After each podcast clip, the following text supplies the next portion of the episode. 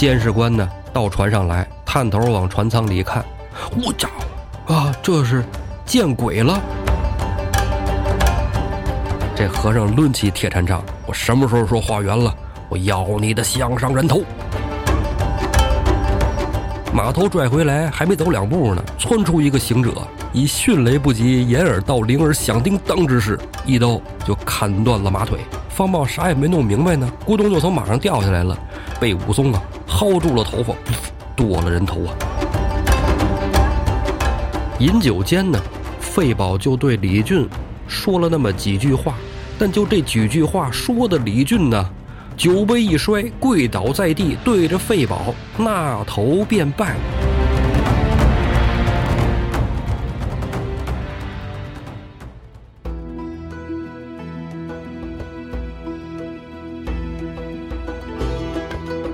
胡说历史，笑谈有道，欢迎您收听由后端组为您带来的《胡说有道》。喜欢收听我们栏目的朋友，可以在公众号里搜索“后端组”来关注我们。里面有小编的微信，您可以让小编拉您进我们的微信群，与我们聊天互动。大家好，我是主播道爷。上回呀，咱说梁山大军呢，兵发江南，准备去征讨方腊。第一战呢，打了润州城，很顺利就得下了城池，但是损失了三位兄弟。宋江伤心吗？宋江真伤心啊！但是伤心，这仗又不能不打，继续往下走吧。哎，得了丹徒县以后，分兵。分兵，宋江领一队，卢俊义领一队，水军单独行事。但是在这丹徒县里啊，杨志病了，哎，青面兽还没有等他一枪一枪扎出个功名来呢，人就病倒了。杨志就在丹徒县，哎，在这养病。其他的兄弟接着征战杀伐。卢俊义带着一半的军兵奔了宣州、湖州，宋江带着一半的军兵啊，向常州、苏州方向进发。很快到了常州啊。守城大将呢叫钱振鹏，梁山军与之对敌，啊，这战场上打得十分热闹。关胜出马对上了钱振鹏，镇三山黄信啊对上了赵毅，并尉迟孙立对上了范畴。哎，赵毅、范畴啊，就是吕书密从润州带过来的那十二神其中的两个。然后跟着钱振鹏一样的守将啊，还有一个叫许定，还有一个叫金杰。这俩人呢，分别迎战的是韩涛、彭起。里边这金杰呀，素有忠义之心，在这个方腊手底下，那是不得已委曲求全，跟这儿等着呢。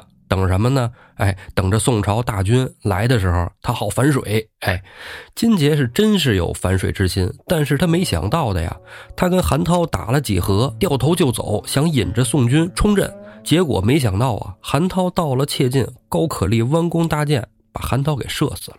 百胜将韩涛啊！也算是征战杀伐这么多场仗了，没想到说到这儿了。跟他一块儿的彭起，那是啊，好哥们儿啊，亲兄弟似的。哎，彭起啊，来给韩涛报仇，冲着高可立就来了，不提防边上杀出来了张进仁，哎，一枪挑落马下。大刀关胜一看，我这俩兄弟在梁山上，这我们都是好朋友啊，真是好兄弟、好哥们儿，死在当场。那能饶得了这方腊军吗？啊，跟着钱振鹏打着，脚下一使劲儿，哎，悠起来了全身的劲头子，一刀就把钱振鹏砍落马下。但这劲儿使太大了，他坐下这赤兔马呀，不禁他一夹，这腿一夹，咔吧，这马跪那儿了。大刀关胜从马上周下来了。梁山军中一看，哎呀，这我们主将啊，这是徐宁、宣赞、郝思文三将出马，就把关胜给救回去了。外带把钱振鹏那匹马也给拉回去了。为什么钱振鹏这匹马好啊？比关胜那马好。关胜那个是赤兔马不假啊，那就是赤兔马。但是钱振鹏这匹那叫卷毛赤兔马，哎，正好替了关胜那匹哎给夹的不行的赤兔马。但这大将落马，这场仗说什么他也是败了。梁山军呢往后退了二十里，回来以后见了宋江，哎，关胜就说说你看这个仗打的折了咱俩兄弟。韩涛、彭起，哎，这哥俩扔那儿了，没回来。宋江一听，哎呦喂，之前没那几个乱军中刀剑无眼，哎呀，没办法，咱这个韩涛、彭起，百胜天目啊，二将怎么怎么会呢？哎呀，宋江就开始哇大哭起来，真哭，真伤心啊！不是说那假招子，吴用赶紧就劝，胜败兵家常事，穿上了这身皮，那就是行武之人，早晚都有这么一天。人命生死，哎，由天定，不由人定啊。这时候在大帐里的李逵就坐不住了。李逵是个直性子呀，啊，看着自己的这个兄弟哥哥死在阵前了，这场仗李逵没去，陪着宋江在后阵呢。听关胜这么一说，李逵抄起两把斧子，大哥别慌啊，哭什么哭？我去给这二位哥哥报仇。宋江一听，没错，报仇是最主要的啊，哭有何用？众兄弟们随我出战，一鼓作气拿下常州。李逵请令啊，为先头部队引着鲍旭、项冲、李衮，带着他那五百敢死队走在最前面，又让几个上一场仗跟着关胜出去的一起会战的人。这几个人当时正在阵前呢，哎，清清楚楚瞅见了哪个是高可立，哪个是张进仁。李逵就带着人风风火火的赶到了常州城下。常州城里的吕师郎，哎呀，一想，我们这守城大将完了，但是我这还有人啊，还有人，他一人死了还有点而且咱斩了梁山两员将官，那是不怂啊。他来，我能跟他战个几合。听得外边有人叫战，哎。吕师郎就登上了城楼，往下一看，哎呀，这个什么玩意儿？这都是一帮部族啊，跟我这马军如何比？何人出战迎敌？这时候啊，刚才得了胜仗的两位将军高可立、张进仁两个该死的鬼呀，站得出来。梁山贼人没什么好怕的，一鼓作气拿下他们。吕师长一看，嗯，这二位行。老话说嘛，得胜的狸猫强似虎，这俩人出去。没准接连茬还能打胜仗啊！让他俩人去，哥俩引着一千军兵啊，出得常州城，跟着黑旋风李逵就对上了。一看李逵这边，我家都是部族，这是什么玩意儿？跟铁疙瘩似的，一个个的。我说李逵这边啊，哎，从李逵、鲍旭、项冲、李衮到下边五百步卒，身上都穿着钢甲，一个个本来就身材高大粗壮啊，再加上穿上那钢甲，真跟坦克似的，斜高防厚啊。这一大队人往这儿一站，挺唬人。高可立跟张进仁呢，俩人在马上用枪点指：“来者何人？”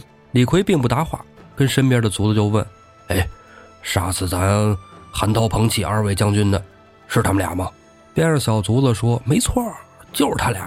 还正巧了，左边那个是杀了韩将军，右边那个杀了彭将军。黑爷爷就是他俩。”李逵震了震手中两把板斧：“那他们还聊什么呀？”宰他俩，带着鲍旭、项冲、李衮四个人就杀入了敌阵。对面都傻了。高可立跟张进仁那仗也打了无数场了，真没见过这么打仗的。哥四个抄家伙就往过冲，俩人在马上拿枪就招架呀。按说还是在马上占便宜，以上试下拿枪就戳。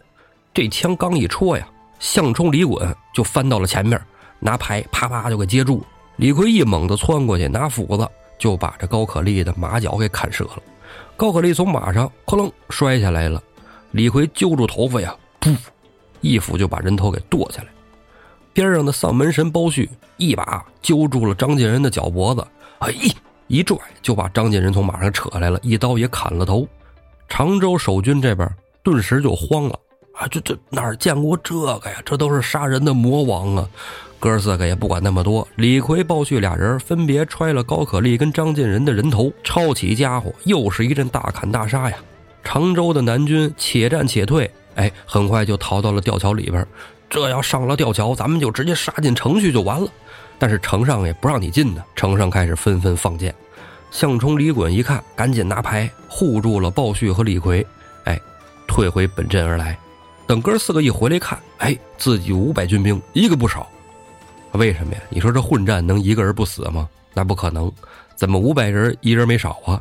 这哥四个冲阵的时候，这五百人就没敢动啊！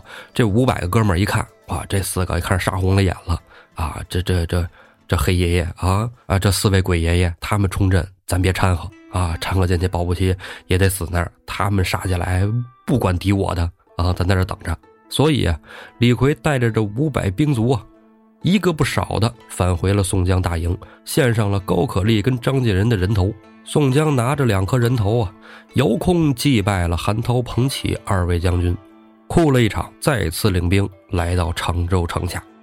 吕师囊在城上这回真慌了，啊，出去俩人，哎，都扔那儿了，没回来，这仗没法打呀。又让梁山军围了城，这该如何是好啊？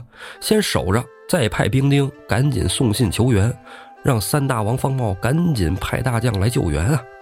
梁山军在城外摇旗呐喊，吕师囊就是闭门不出。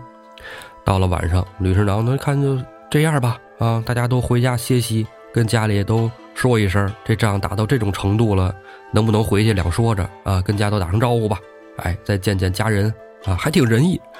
其中啊，这金杰呀回到了自己家中，见着了自己的媳妇儿，叫秦玉兰，跟秦玉兰就说呀：“你看现在这宋军已经围城了，三面攻击，咱城中啊粮草短缺，兵将不足，这城如何守得呀？”秦玉兰就说：“你呀平时都有忠义之心，你以前就是这宋朝的旧将，既然朝廷大军已到。”你何不借此机会擒了吕石囊，献与宋先锋，以作近身之计呀？金杰说呀：“哎，你不知道，我跟着吕石囊啊，本来就不是一路，他们也瞧不上我。而且啊，同是在这常州城里的许定，这人溜须拍马之极，跟着吕石囊现在打得火热，我呀，单丝不成线，孤掌也难鸣啊。媳妇儿给他出了一主意，啊，说啊，别管那个。”啊！你在守城的时候啊，你修一封书信，绑在箭上，射到梁山军中，啊，给送信儿。这样你们里应外合，破了此城，这不就是你的功劳吗？金杰一听，哎，有道理，哎，还真没想过这么一出。嗯，媳妇儿说的对啊。等第二天城里开会的时候，哎，吕师长就说呀，说咱们得，呃，死守城门，应明诏议，守东门。审辩范畴守北门，金杰把守西门，许定把守南门，四门守紧。咱们就是不出战，他也奈何不了咱们。咱们静待援军就成了。金杰一听，哎，正是好机会。当夜晚间呢，金杰就写了一封信，拴在了箭上。等到夜深人静的时候，在城楼上一会儿看宋军那边有探路的军人过来，嗖，这一箭就射下去了。宋军这边军校一看，哎呦，这是一个剑，哎，剑上有东西，悄没声的就把这剑给拾回去了。守这西寨的正是花和尚鲁智深和行者武松，小校进来，把这信送给他俩。鲁智深展开信一看，哎，这是大事啊，里应外合，快报与宋先锋。没敢叫别人，拆了鬼脸杜兴，亲自把这信送到宋江手里。宋江一看这信，太好了。叫来军师吴用，又把三寨的将军都给叫来，一起商议对策。第二天天明啊，梁山三面只是围城，城里的人也不打，就见在城楼外边咔咔咔在那搭架子。吕师囊在城楼上还看呢，搭架子干啥呀？啊，这是要搭架子攀城吗？哎呀，这要搭好了可挺麻烦的。不过这小矮架子啥时候能搭到跟城墙一边高啊？不用急啊，咱们静候援军，甭搭理他。没过多会儿啊。梁山军这边架子搭完了，话说这可不是攻城的架子啊，什么楼车呀、云梯都不是啊，是轰天雷临阵的炮架子。这一片炮架打好以后，宋江一声令下，咚咚咚咚咚，几发炮就轰上去了。吕师长还看这这啊家伙有现代武器啊，正一错神空，城楼这个楼角啊给轰掉了一块。吕师长一看，哎呀，这不行，这是守不了啊！这再守下去，咱就完了。赶紧派人出城门，把这炮架子给我摧毁喽！东南西北守城的将官一听啊，那这大人下令了，让出城催战的啊，咱赶紧出去打去。其他人不说，咱说着手把西门的金杰，引了一票军兵出得阵来。宋江镇上的并尉迟孙立当先出马，两个交战，斗不到三合呀。金杰使了一个眼色。孙立是聪明人，自然懂了。金杰诈败，调转马头就往城门跑。孙立紧随其后，燕顺、马林、鲁智深、武松、孔明、孔亮、施恩、杜兴，也跟着往城门冲。转眼之间呢，梁山军就夺了西门，乌泱乌泱的就往城里进呢。哎，这城里的百姓啊，也纷纷抄着家伙出来了，帮着梁山军一起打着方腊的南军。你就说这方腊呀，多不得人心吧？出城迎敌的几位将员一看城破了，赶紧就往城里跑。为什么？城里有老小啊，谁都想着自己家人，对不对？犯愁审辩的俩人就往城里来，还没冲到城门边呢，矮脚虎王英和仪仗卿扈三娘俩人就把范畴给捉了。右边呢，宣赞、郝思文两个，郝思文一枪把这沈辩给挑下马去，军兵给活捉起来。吕师囊一看大势已去，引了许定就投南门而走。赵毅啊，想往老百姓家里藏，让老百姓给活捉给绑来了啊。应明在乱军中啊被杀死，首级也送到了宋江跟前。宋江得了常州城，哎，出榜安民。金杰呀。这时候也来到宋江身边啊，拜见宋江啊！宋江赶紧下阶相迎。这要没金杰，这场仗还真赢不了。还多亏了金杰呀！宋江一通拜谢，称赞金杰忠臣良将。活捉的范畴、沈辩、赵毅仨人拿囚车装了，由金杰亲自押着送到了张昭讨那儿。哎，还带着宋江的书信。张昭讨接到了金杰，一看啊，这金杰是投诚回来了。好，浪子回头金不换。以后你在军中效力，从此啊，金杰就跟了刘光世，哎，就这个征方腊的大都督啊，刘都督刘光世。这儿为什么说了金杰这么多呀？这人值得详细说说。为什么？后文书啊，等咱往后说，后边还有呢。这金杰还能出来？哎，这金杰跟了刘光世了，都怎么还能出来呀？哎，这我跟您说，金杰呀，跟牛皋是亲戚，俩人连襟啊。咱老百姓说就是单挑啊，你说怎么还有这么一出啊？哎，咱们之后再说，咱接茬说宋江啊。宋江啊，派小校打听出来，吕师囊、吕书密啊，逃到了无锡县，啊，就现在无锡市嘛，啊，逃到了无锡县，就差了一队军兵，关胜、秦明、朱仝、李应、鲁智深、武松、李逵、鲍旭、项冲、李衮去追杀着吕世囊。这一票军兵刚走，戴宗来了。自从啊，宋江和卢俊义分兵以来，戴宗一直两边送信儿，互通消息。他跑得快呀，但这次戴宗啊，带着柴进一块儿来的。宋江赶紧就问呢，说副先锋卢俊义那边怎么样了？攻打宣州还顺利吗？柴大官人说呀，说顺利啊，宣州得了啊，挺好的。宋江说，那好好好，来，赶紧边吃边说，那边是怎么个情况啊？咱们兄弟们都没事吧？柴进说呀，说啊，说方腊那边啊，镇守宣州的有这么几个人啊，一个叫嘉余庆，哎，这是守城大将，手下呢还有六员兵丁，李绍、韩明、杜敬臣、鲁安、潘俊、程胜祖这么六个。咱们跟他们对战，咱不吃亏，咱梁山兄弟多厉害呀，是不是？咱们派了呼延灼对着李绍交战，董平对那韩明、林冲和杜敬臣。索超和鲁安，张青对潘俊，穆弘对程胜祖。没多一会儿啊，董平就把敌将给杀了，索超呢也把鲁安给劈了，林冲蛇矛刺死杜敬臣，张青跟潘瑞俩人打，张青大哥懂得，大板砖一下拐过去，拍中了脸了。潘俊从马上一掉下去，李忠过来把他人头一剁，程胜祖弃马而逃。咱就引大军啊，准备冲城了。宋江说说，是。啊，这仗打的都没毛病，挺好啊。那咱们兄弟得着没得着宣州城啊？有没有伤亡啊？哎，大哥，得着宣州城了啊！宣州城很快就得了。咱们兄弟冲城，从天亮杀到天黑，半夜就把这城给夺了。宋江为什么这么提心吊胆这事儿啊？这仗打得多凶险，他是亲身经历者。夺了这几座城，损失了多少位兄弟？他心如刀割，生怕再有兄弟有闪失。柴进一直闭口不谈，只说那好听的，不说那赖唱的。宋江大哥逼到这份儿上了，柴进也只得说了：“说咱们在冲城的时候啊，哎，城楼上扔下滚木雷石，砸死了白面郎君郑天寿。”又射药箭，毒死了操刀鬼曹正和火闪婆王定六。宋江一听，哎呦，又死仨兄弟！咱们渡江以来，已经死了我八个兄弟了。这之后的仗，哎，可怎么打呀？吴用边上赶紧劝大哥：“生死皆由天定啊，个人命数在这儿呢。眼见渡江以来，你看咱还得了三个大州呢，润州、常州、宣州。”咱都得了，大哥不可说丧气话呀！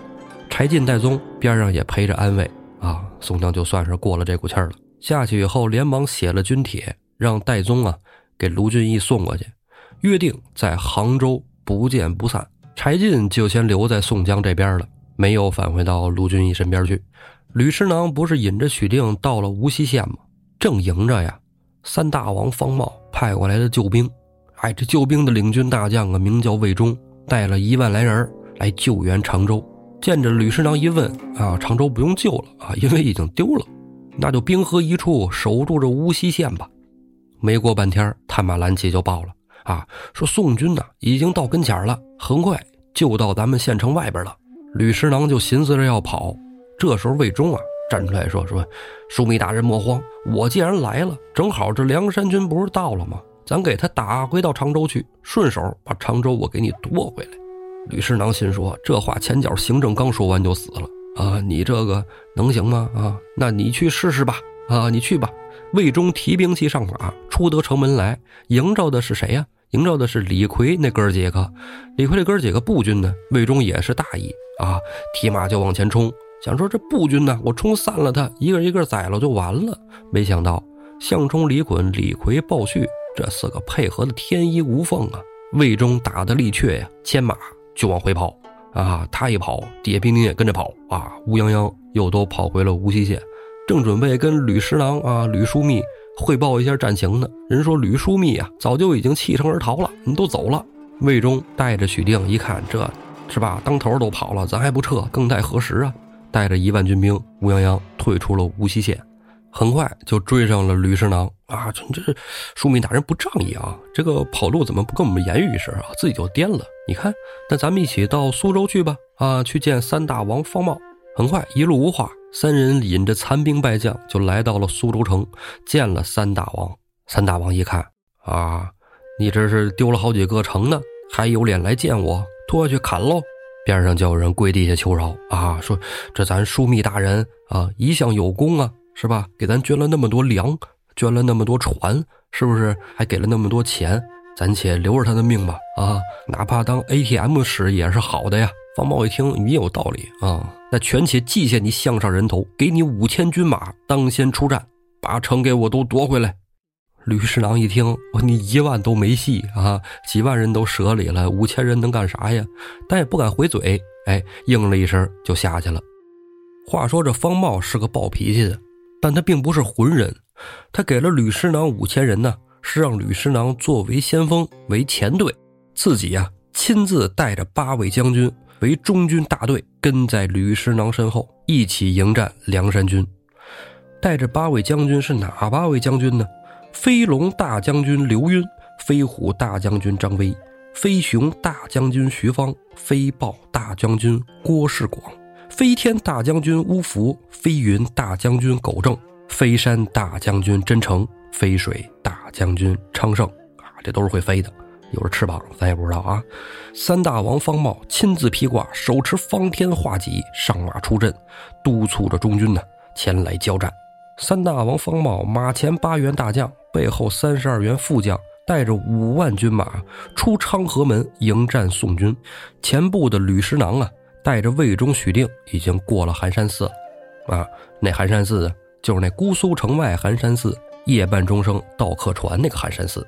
宋江那边也有探马蓝旗，早就扫听到了啊，说这个呃三大王方茂从苏州发兵了，前军带队的是吕师囊，宋江这边也是列队迎接呀，这迎接是为了干仗。啊，两边一对上，对面看见吕师囊啊，坐在马上，手中提着丈八蛇矛，气鼓鼓的，跟愤怒的小鸟似的。宋江就说：“何人捉拿此贼？”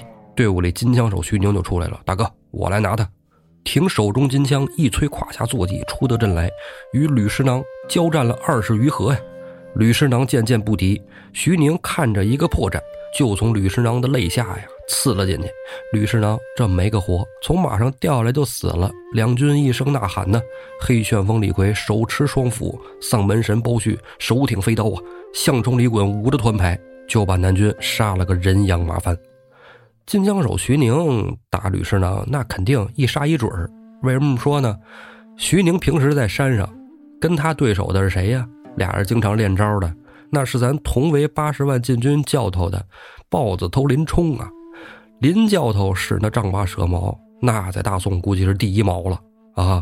没人能使得过他。吕师囊使丈八蛇矛，肯定使不过林冲啊，那跟徐宁打不够一划了。所以这方腊的枢密使啊，也就在此刻做了鬼了。南军这边往后撤，宋江这边引着军兵就往过追，追着追着就游上，就迎上了方茂的大队人马。三大王方茂一马当先呢，手挺方天画戟，对着宋江一指：“你就是那宋江啊！啊，你们就是一帮在梁山坡打家劫舍的草贼，你跟我们怎么比啊？投靠了宋朝，封你做个先锋，你看你美的，你还知道自己是谁吗？心无大志之辈，还敢侵略我国，定要杀你一个片甲不留！”方茂说这话没毛病啊。宋江在梁山坡上。真可能也就只能算是草贼啊！你跟方腊还真没法比。人方腊占了多少城池啊？自从起义以来，人方腊占了八州二十多县，自立一国，称王称帝。宋江只能算是个黑 黑帮老大，是吧？还不能算是这个起义军的什么魁首啊！在这书里来看，跟方腊比，还真不是那个，没有志向啊！方茂说的没错，宋江这边也回嘴啊。啊！你光骂我不成啊？你们这一伙人就是睦州村夫啊！一帮渔民还想贪图什么霸业啊？还想得天下？天兵到此啊！来来来，咱们杀上几阵。方茂说：“那好啊，我手下有八员大将，你敢选八人与我八将对战吗？”宋江说：“好。”哎，俩人就约定了一个，这就是这算怎么打呢？算是回合制啊，就跟玩游戏似的，你打我一下，我打你一下，哎。你选八个人，我选八个人，各自为战，俩俩一对打着，只要有一个人输了，马上分开啊！期间呢，不许暗箭伤人，赢了输了都不许冲阵，一天打一局。今儿打这一局是第一局，打的还挺文明的。宋江这边啊，派了关胜、华容、徐宁、秦明、朱仝、黄信、孙立、郝思文出战，迎战那边那会飞的八个将军。宋江这边选的肯定那都是拿得出手的将员呢，俩俩一对打得正嗨呢。没几个回合呀，美髯公朱仝一枪就把狗正给挑下马来了。你看这名儿，他也倒霉催的啊！狗正了，很快分开，两边鸣金收队。方茂一看，哎呀，这梁山人看来真是那个啊，有点人物。这我这八员大将都是可以的呀啊！这就折了一个，咱先回去吧，回到苏州城，城高水深，咱以逸待劳。带着兵丁就返回了苏州城，宋江这边很快也来到了苏州城下。来到城下是来到城下，宋江做牙花了。哎，咱到过苏州的都知道，哎，现在这苏州啊，中间还保留着那个老城区，外边是护城河。这护城河还挺宽，这吊桥要是都收起来，城上在都是准备好了滚木雷石啊，强弓硬弩啊，你还真是不好打这城啊！就这水就够你愁的。宋江正愁这水呢，水军头领。李俊就来了。自从分兵以来呀，李俊带着水军去沿海攻打那些州县，回来跟宋江禀报啊，一路挺顺利，杀到了江阴、太仓，哎，都收了，咱们也没有损失，挺好。线下呢，准备让石秀、张衡、张顺兄弟去取嘉定，阮氏三雄啊去取常熟。李俊来给宋江报个信儿，顺便呢回来取点粮草。宋江一看李俊来了，那太好了。你看这苏州城外啊，护城河那么宽。这应该怎么办？李俊说：“行，那我看看啊，我琢磨琢磨，给我两天时间啊。这两天呢，李俊就围着这个苏州城在这转悠，哎，看看他哪有水门呢？这水路应该怎么走啊？就心思好了，回来报告宋江啊，跟宋江就说说，这城我看了啊，咱们得取一支偏舟，先到太湖去啊，从水路兴许能有办法进这苏州城。陆路，大哥别想了。”宋江说：“那太好了啊！既然你有办法就行啊。这样，你平时习惯了同威、同猛作为你的副手，那我啊就派李应、孔明、孔亮、施恩、杜兴他们几个押粮运草去替回二童，哎，跟你一起行事。很快没两天呢，同威、同猛就回来了，参见了宋江之后，跟着李俊驾了一叶扁舟，就奔了太湖了。李俊、同威、同猛哥仨那脱了军装，穿上便服。”那你真看不出是当兵的来，是不是？哎，本身就是在船上玩的，就玩水这一套的。很快呀，就驶进了太湖，在太湖里，哥仨在这转悠看，说太湖这么大，哎，咋也没见过渔民什么的呀？就在这转悠，啊，转悠转悠，远远的就看着有一片渔船，哎，说这渔船怎么这么扎堆儿啊？啊，四五十只啊！李俊就叫同为同盟把船划过去了。等到了近前啊，一看还真是啊，渔民打鱼呢。李俊就问呢：“呃，渔家，你这儿有大鲤鱼吗？”那渔人说：“你要大鲤鱼啊？哦，这船上没有，但我们家有。你跟我到家来取来吧。”李俊三人啊，摇着船就在后边跟着，跟着这个渔人啊，就到了一个村落。进了这个村子，李俊张眼一看，哎，村子不大，二十来户，哎，就是一个小渔村。啊，寻常的小渔村没什么。渔人领着他们啊，就来到了一个庄院。刚一进得院门，突然几十把挠钩套索就冲这哥仨伸了过来。你反应再快，这一下你没想到的，你也反应不过来。哥仨呀就被绳捆索绑，带到了厅堂上。李俊抬眼一瞧，上面坐着四个好汉。四人其中一个就说呀：“说你们哪儿的呀？跑我们这湖里干嘛来了？”说大哥。我们是这个扬州人啊，来这儿买鱼的。那其中一人又说了：“说哥哥，别问他啊，一看就是细作探子，直接砍喽，取心肝拿来煮酒。”李俊心思：“哎呀，这话熟啊，这是我们常干的事儿啊！啊，以前这都是我们说的话呀。就是没想到啊，我在浔阳江上叱咤风云这么多年，在梁山坡又当了几年好汉，如今呢，这条命要扔到这儿了，可惜呀。”看着同为同猛说呀，今天呢，我连累了你们哥俩呀，跟我一块儿做鬼去吧。同为同猛说呀，说大哥别说这种话啊，我们这一辈子跟着你，死了也是值了，只就是死在这儿啊，埋没了哥哥大名啊。仨人没一个怕的，胸脖子甜甜着，引着脖子就是等死。对面四个好汉一看，哎，这不寻常啊，这要往常人，这早都吓尿裤裆的了，这。怎么还这么硬骨头啊？四个人里边带头的那个大哥呀，站出来问：“你们三个姓什么叫什么呀？挨个报个名出来吧。”李俊眯眼呵呵一笑，说什么名字呢？啊，我们这就是将死之人了，死在这儿，我这辈子算是丢了大人了。名字不说也罢。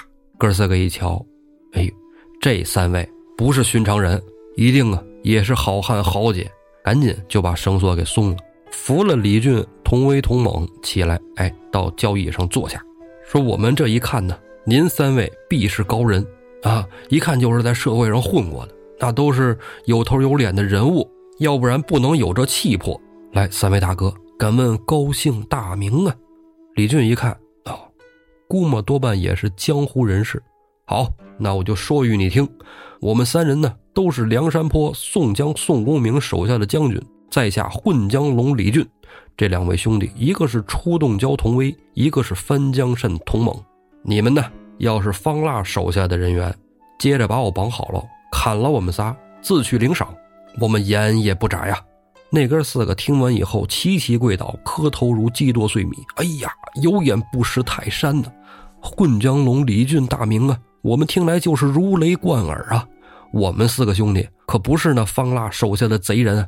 我们是混绿林的，咱们吃一碗饭。来来来，小的们摆酒啊！这是浔阳江上赫赫有名的混江龙李俊，李大哥。李俊赶紧扶起了哥四个，说：“来来来，别客气，那有事说事。你这地儿叫什么名啊？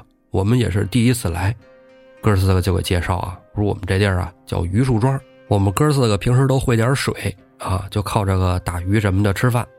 现在不是天下也乱吗？我们就算在这儿落了草了。”劫富济贫不敢说，但是咱也不欺压那良善。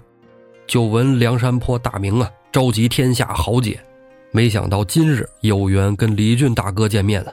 小弟啊，名叫费宝，江湖上送了一个绰号叫赤须龙。这位是卷毛虎倪云，旁边的是太湖蛟卜青和瘦脸熊狄成。李俊说：“哎，好，好，好啊，都是豪杰英雄。”你们这儿可能太远，没听说吧？我们梁山呢已经被招安了，朝廷派我们来这江南征讨方腊。你们四个如果要是愿意从军入伍，可以跟我一块走。我到时候在宋先锋面前引荐一下。费宝赶紧摆摆手说：“大哥，说这你看今天认识你了，咱们就是缘分。我们要是想做官呢，用不着等到今儿，在方腊手底下，怎么也能当个统治官了。就是不愿意当官啊，才在这继续打家劫舍的。”大哥，你要认我们兄弟，将来呀但凡你有用得着我们四个人的地儿，火里火里去的，水里水里去的，两肋插刀不在话下。李俊一听这话都说到这份上了，你劝人家跟我走当兵去，人家不乐意干；但人家愿意为自己抛头颅洒热血这劲头子，那就结拜吧。李俊同威同猛，跟费宝哥四个在这榆柳庄上杀牛宰羊，结拜为兄弟。但是该办的事儿还得办呢。李俊呢就问费宝啊，说我们现在呀就想拿着苏州城，但是苏州城啊城高水深，正是没办法呢。你们有什么招啊？费宝说：“说你说大哥要是打架什么的，这砍人脑瓜子是吧？踢雷叉子，这我们有招。你说这攻城掠地，我们也外行啊。”正说着呢，你说巧不巧，有一个渔人呢就进来送信儿，说：“大哥，湖面上有几艘运输的船只，我们给他劫了，你来看看。”费宝一听，还劫船就劫船吧，啊，有好吃的弄过来，啊，没好吃的你们就分了去。渔人说呀。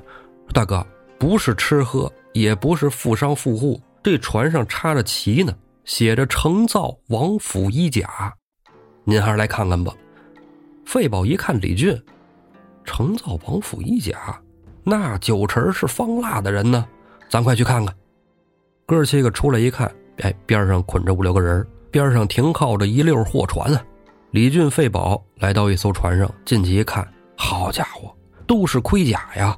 这古代冷兵器时代，那有盔甲那是了不得的事儿。这一看就是准备要打大仗啊！一清点，三千多副铠甲。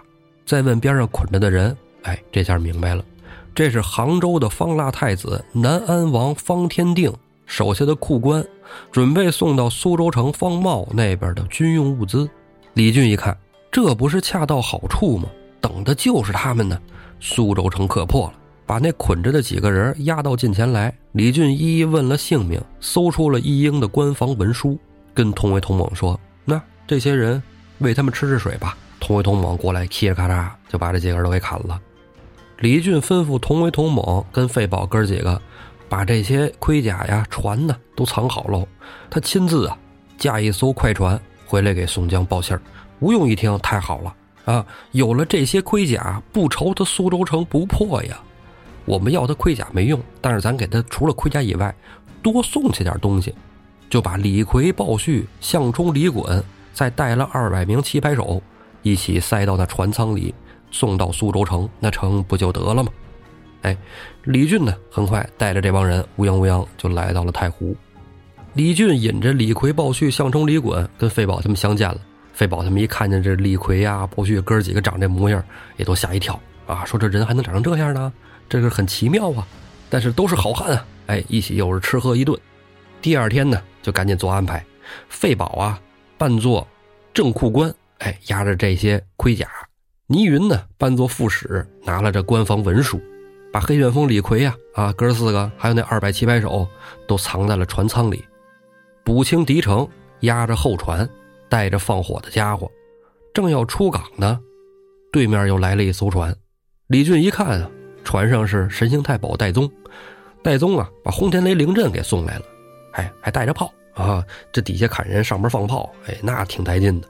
苏州城打不打的，那城里人都得给他吓死，是吧？哎，安排好了以后，只等半夜呀。晚上四更天，船队浩浩荡荡望着苏州就来了。到得城门下呀，守城的士兵一看见是他们人家南国方腊那边的旗号，赶紧向里通报。管着水门的正是飞豹大将军郭世广。郭世广啊，亲自过来，哎，就问了一下，然后看了看这文书，都没问题啊。因为具体谁是谁，谁是库管啥的，他也不认识啊。像公司大了，一公司里还有不认识的人呢，这很正常。虽然不认识，但是有官方文书为证啊。再翻开船舱一看，也都是盔甲，正好备战。但这郭世广也是个心细的，他看了一眼，回到城楼上了，安排了几个监视官一一查看，一艘船都不要漏。检查一艘，放行一艘，前面这些船呢都没毛病。郭世广也走了，等这船呢一艘一艘的往苏州城里进，等进到李逵坐那艘船了，监视官呢到船上来，探头往船舱里看，这一探头，给监视官吓一跳，我家伙啊，这是见鬼了啊！说我看见鬼了，这哥四个长得忒丑了，给人真是吓一跳。刚要喊有鬼，哥四个哪能喊出声来吗？伸出大手，呼呼呼就把这监视官呢给拉到船舱里给捏死了。这岸上还有别的监视官呢，不光他一个呀，怎么少一人呢？哎，这艘船有问题。几个监视官呢就往李逵这艘船上来。李逵哥四个一看，藏着本来也不是咱的打算，是吧？咱出去吧。这哥四个一出来，那二百棋牌手也都钻出了船舱，在这水门这儿啊，一阵大砍大杀。费宝的太湖哥四个也开始哎找地儿放火。船上的凌震呢，架起了炮台子，通通通，哎，就开炮。三大王方茂正在府中议事呢，听得这火炮啊连珠似的响，吓得魂不附体。哎，就见这城里边啊，通通通通，各处的叮当炸开了花了啊！各城门的守将听得城里炮响，纷纷弃了城门往城里跑。很快呀，城门就给打破了，梁山军呢就冲进了苏州城。三大王方茂一看，这家伙只能应战了。梁山军已经破城了，急急忙忙披挂上马，引着六七百铁甲军呢，四处冲杀，往南逃啊！没成想撞见了黑旋风李逵这一波啊！这波呜呼呼一顿砍啊，五七百人砍掉了一半得啊！方茂顾不得这么多了，一个人接着往前冲杀呀！哎，绕着小巷子里，这小巷子里总是没人吧？哎，能冲出去最好啊！拐弯处啊！一个和尚拦路，方茂拿起一划了，说：“滚一边去！今天没他妈功夫给你化缘。”这和尚抡起铁禅杖：“我什么时候说化缘了？我要你的项上人头！”此人正是花和尚鲁智深呢。方茂赶紧挺方天画戟招架。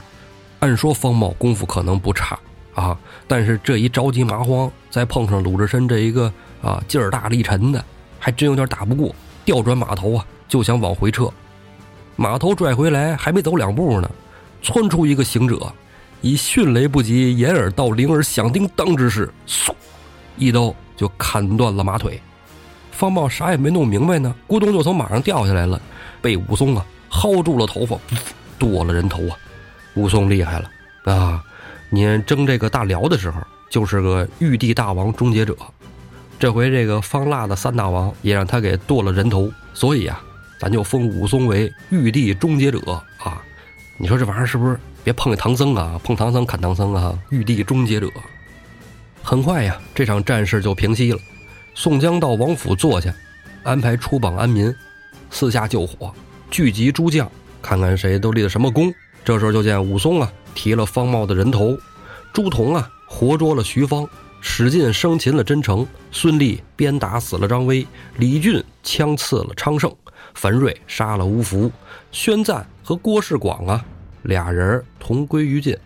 宋江一听说，哎呦，丑郡马宣赞完了，伤心落泪呀，安排宣赞下葬到了虎丘山，将方茂首级还有徐方真诚派人押赴到了常州的张昭讨那儿。